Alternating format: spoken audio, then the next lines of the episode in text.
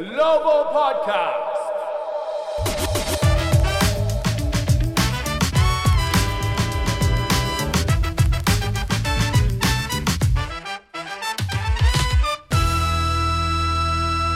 Hello everyone! Wizards グローバルポッドキャストへようこそウィザーズファンの皆さんいかがお過ごしでしょうか？先週から試合が延期となっているウィザーズなんですが NBA の安全衛生プロトコルに入っている選手の数が6人現地の1月11日サンズ戦以来試合を行っていませんが昨日チームは9日ぶりに集まって練習を再開しました。頭数がかなり苦しく昨日の練習ではビール選手が4番のポジションを務めたりしていたみたいなんですけど現地の日曜日のスパンス戦は今のところなんとかできそうです。ウェストブルック選手が不在となると選手が8人しかいないので、まあ、その時どんなラインナップで臨むのかちょっとわからないんですがさらにこの先しばらくはどの試合もアンダードッグになると思いますがウィザーズの下克上に期待しましょう。そしてプロトコルに入っている選手たち八村選手アブディア選手、ベルターン選手、ブラウンジュニア選手、スミス選手とバグナー選手、みんな状態は良くなってきているみたいなんですが、このまま順調に回復して完治してほしいところです。まあ、とにかく焦らず、しっかりと体調を整えてほしいですね。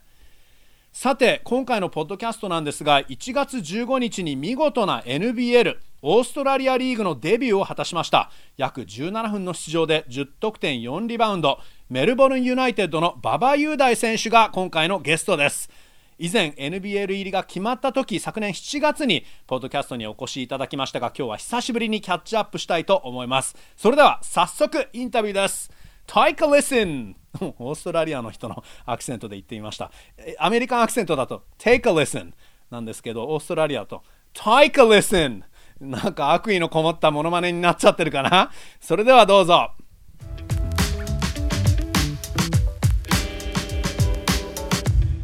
はい、えー、馬場選手、こんにちは。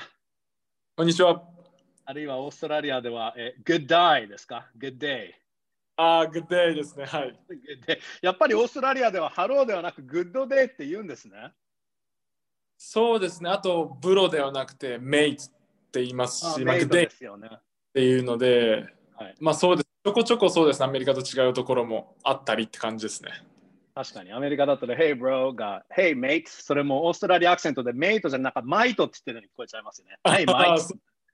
そうですね。なんかチームメイトにないんですけど、そうですね、もうすごく強いオーストラリアアクセントの方だと、マイトっていう形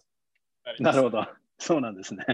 あのーはい、まずオーストラリアに行ってからどれくらいが経ちました？本当はシーズンがだって10月に始まる予定だったのが、それが3か月ぐらいの延期になったんですもんね。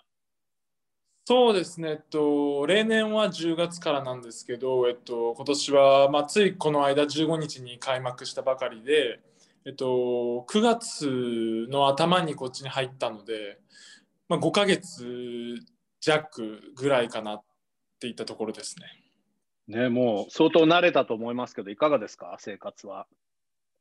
そうですね、やっぱりこう、まあ、コロナの関係でなかなかこの出歩くこともできず、本当にこの自分の家の周りをこう探検するじゃないですけど explore してっていうところだったのですごくこう、まあ、何があるかっていうこともすごい分かってきたのですごい心地よく過ごさせてもらってますね。なるほど。あの今はメルボルンの住宅街みたいなそんなところに住んでるんですか？そうですね。もうシティのところに、えっと、僕のアパートがあって、はい、もうすご近くに何でもあってすごい便利なところです。うんあのどちらかというと結構活気のあるようなあの東京でいうと例えばなんか代官山に住んでるみたいな感じですか？あ正直僕の家の周りはもっとなんかいろいろありますね。なんかもっとこう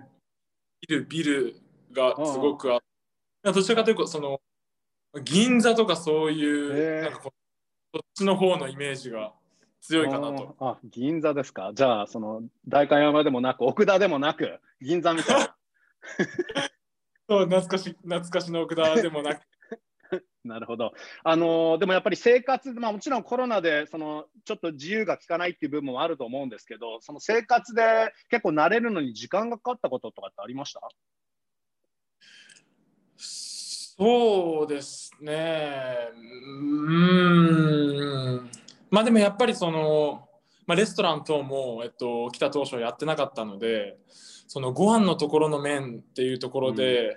まあ、日本食を探すにしてもそうですしその、はい、食品をこうゲットするところを探すのも、えっと、少し手間がかかったので最初の頃はその栄養管理のところの面で少し苦労しました、うん、結構やっぱ自炊とかもされたりはしてるってことですか？あもう今はほとんど自炊ですね。へえじゃあどういうものを例えば作ったりして一番なんか定番ババ定番のババ雄大ディナーっていうのはどんなものを作ってるんですか？僕結構エビとかが好きなの甲殻類が好きなので、はい、まあ、エビとブロッコリーとかをこう一緒にこう炒めたりだとかチキンをなんかこうまあ、めんどくさい時は塩コショウ振ったりだけとかなんですけど、まあ、照り焼きとかにしたり、はい、結構それなりにこう頑張ってますね。へえあ結構シェフなんですね。であのヘルシーな感じ。まあそれはアスリートだから当然なのかもしれないですけど。確かあのワシントン DC も結構食材手に入れるのが難しくて八村選手がずっとすき焼きが食べれないってってね困っていてあのやっとお母さんが確か1回来た時にそのそもそもなんていうのかな牛肉はいっぱい売っててもそのスライスされて売ってないじゃないですか。それがす。ごい手に入れるのが難しかったって言ってましたよね。確か。そうです。ねこっちもそうですけどなんか外国だとなんかこうそうですね、えっと、ぶ切れてるのがあまりなくて、はいはい、そうです、まあ、その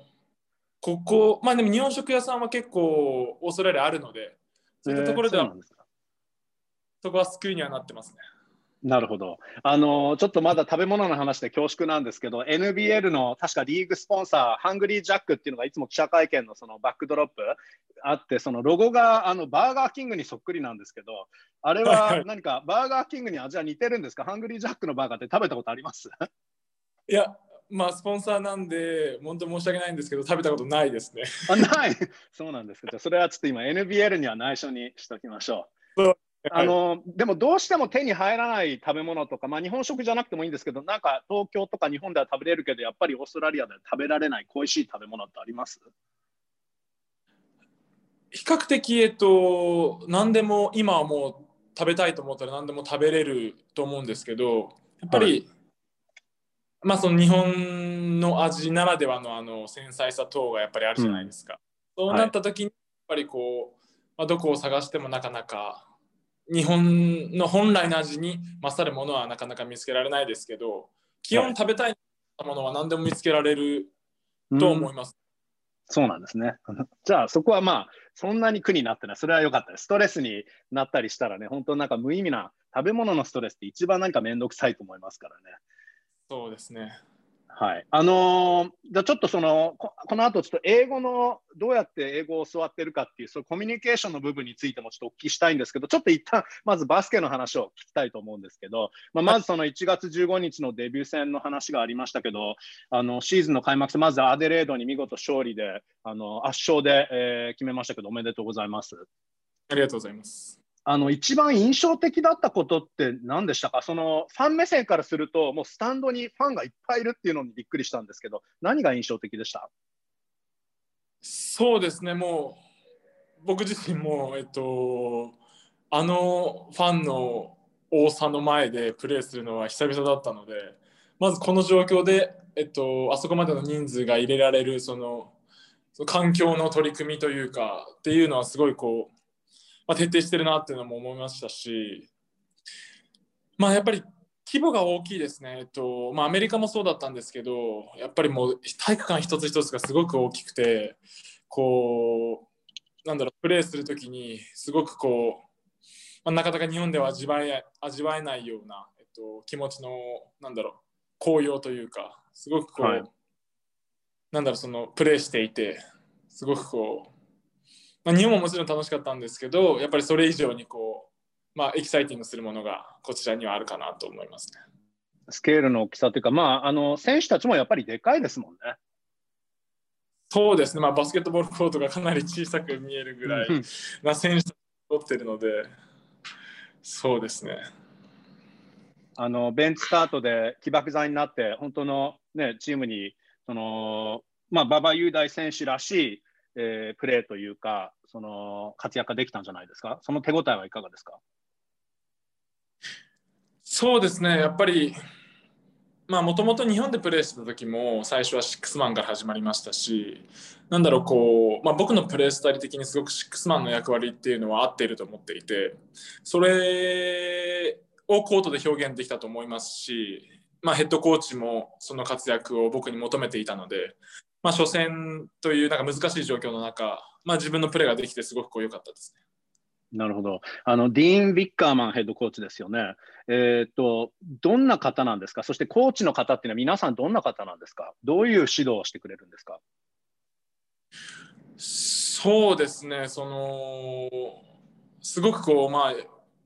一試合一試合のスカウティングに力を入れていて、まあ、毎練習の前に、えっと、ビデオスカウティングもあるぐらいですごくこう、まあ、徹底してますしでもこう、まあ、選手をすごくリスペクトしているというかその一人選手一人一人の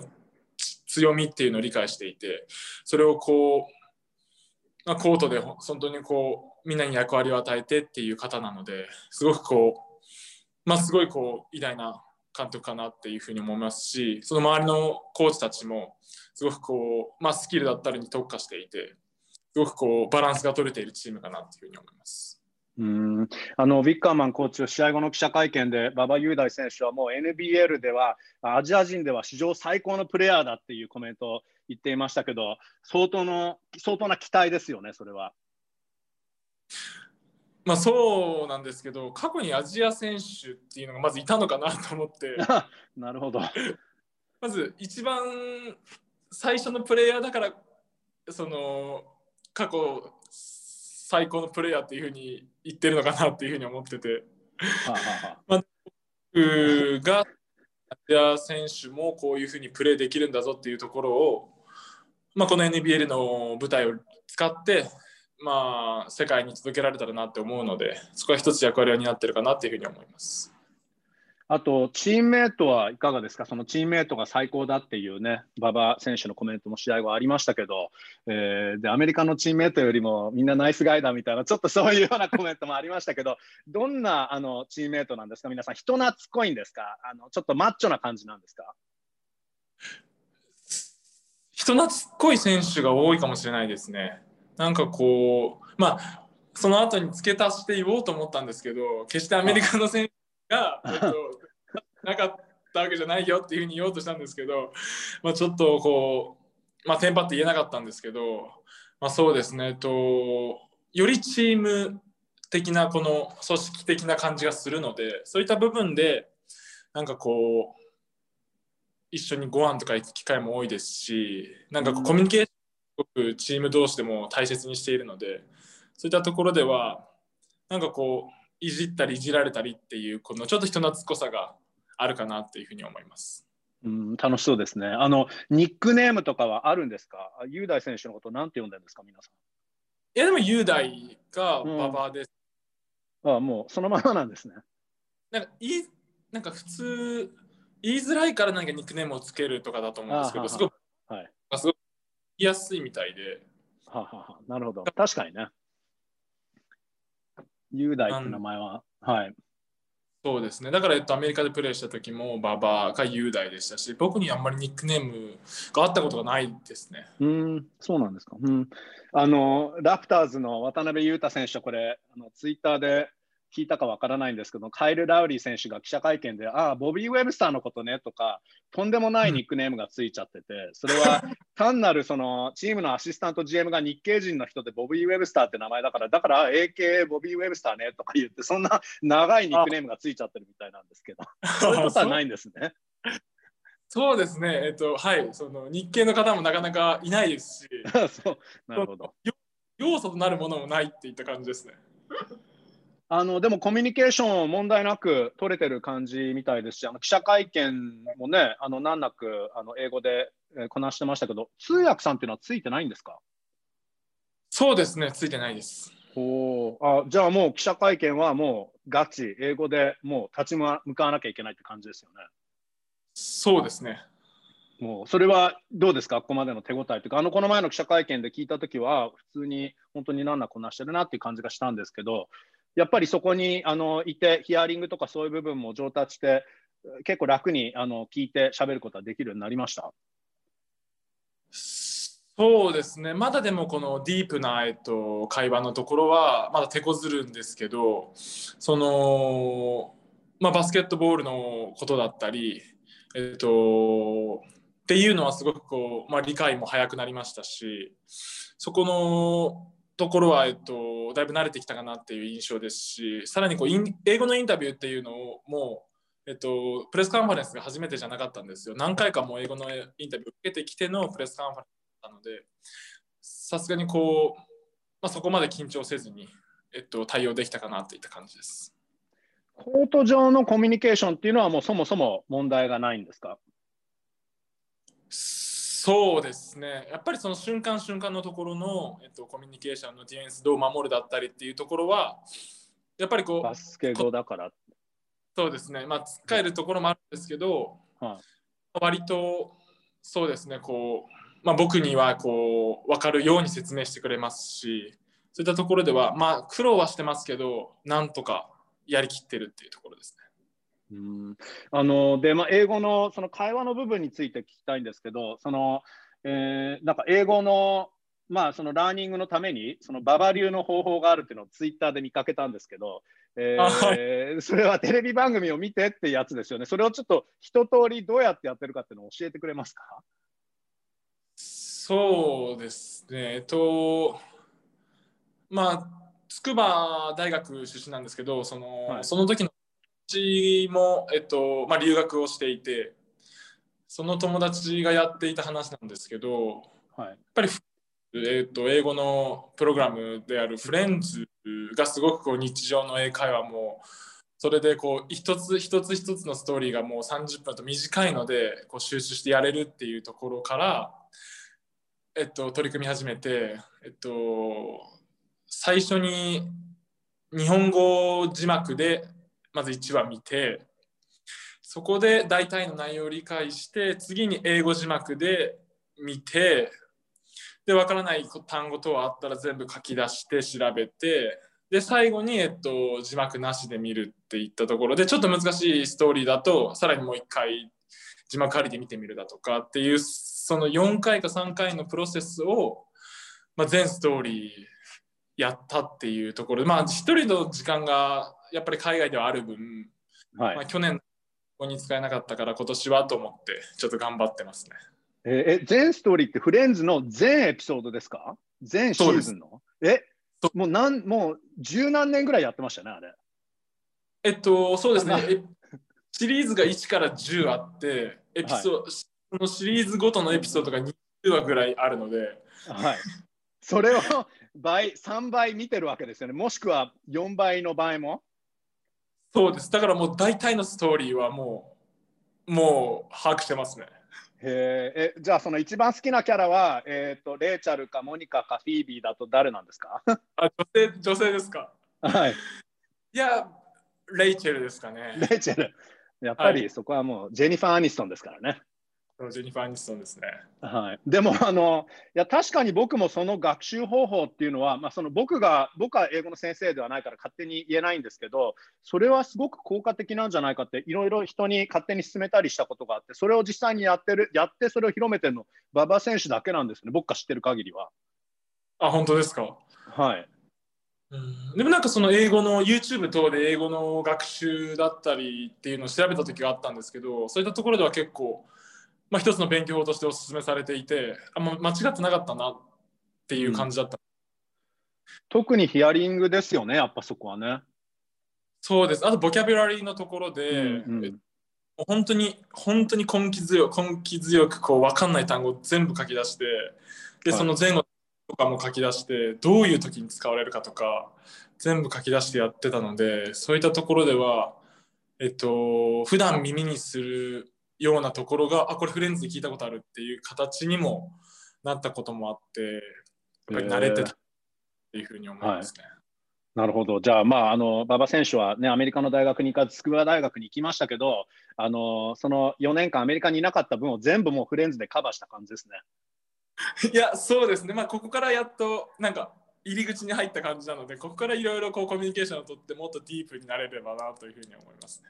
そうですよね。あのちょっとバスケに話を戻したいんですけど、あのまあ、オーストラリアのバスケのやり方で、アメリカとか日本のバスケと全く違う部分、それが練習とかドリルとかでも何でもいいんですけど、そういうものってあります？いや、特別ないですかね。やっぱり、うん、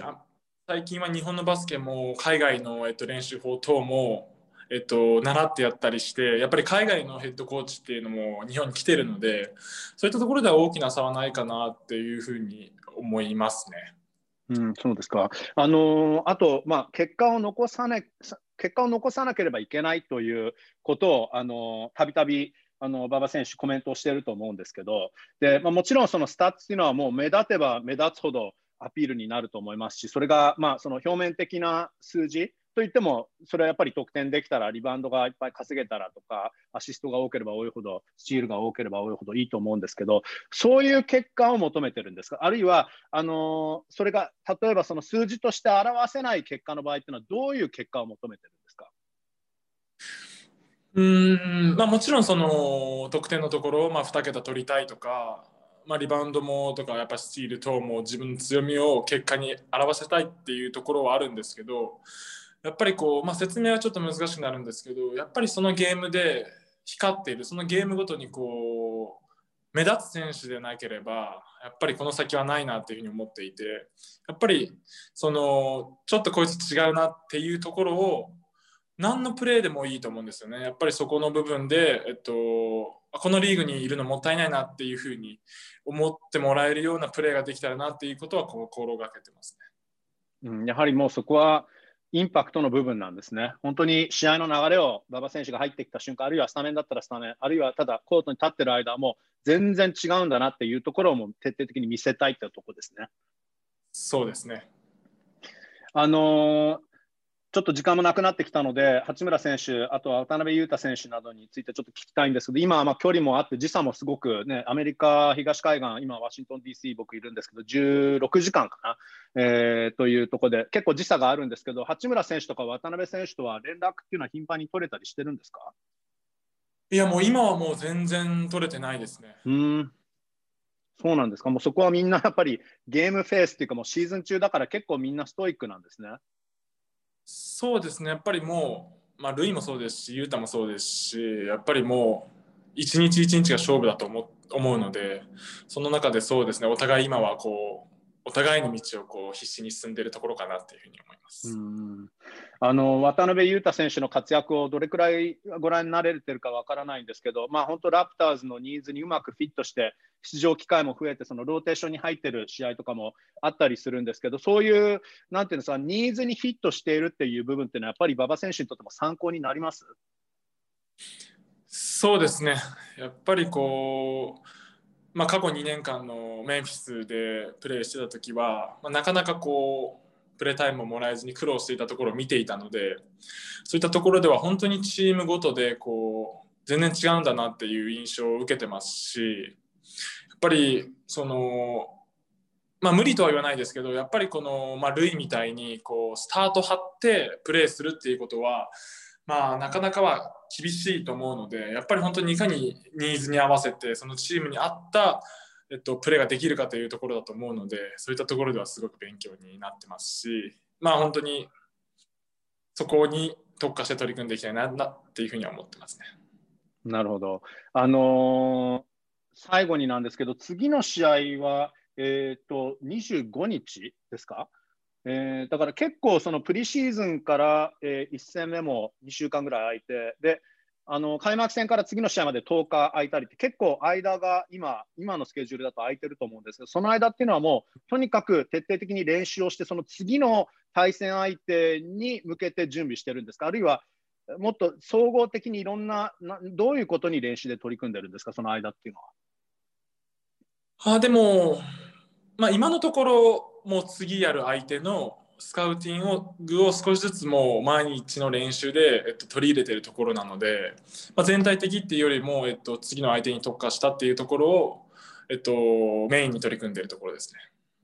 なるほど、わかりました。えっ、ー、と今日は練習終わりのところ、今はもうご自宅にいて、今日ねインタビュー、えー、させてもらって、この後もたくさんインタビューがあるみたいですね。そうですね、やっぱりこう、なかなか。メディアデーみたいな。そうメディアデーなので、はい、まあでもそうですね、そのやるときはやる、休むときは休むって頑張っていきたいです。そうですよね。わかりました。じゃあ、あの今日はこの辺で終わりということで、またもし可能であれば次回キャッチアップさせてもらっていいですか？はい、もちろんです。ありがとうございます。では、馬場選手、お忙しい中、ありがとうございました。ありがとうございました。はい、引き続き頑張ってください。はい。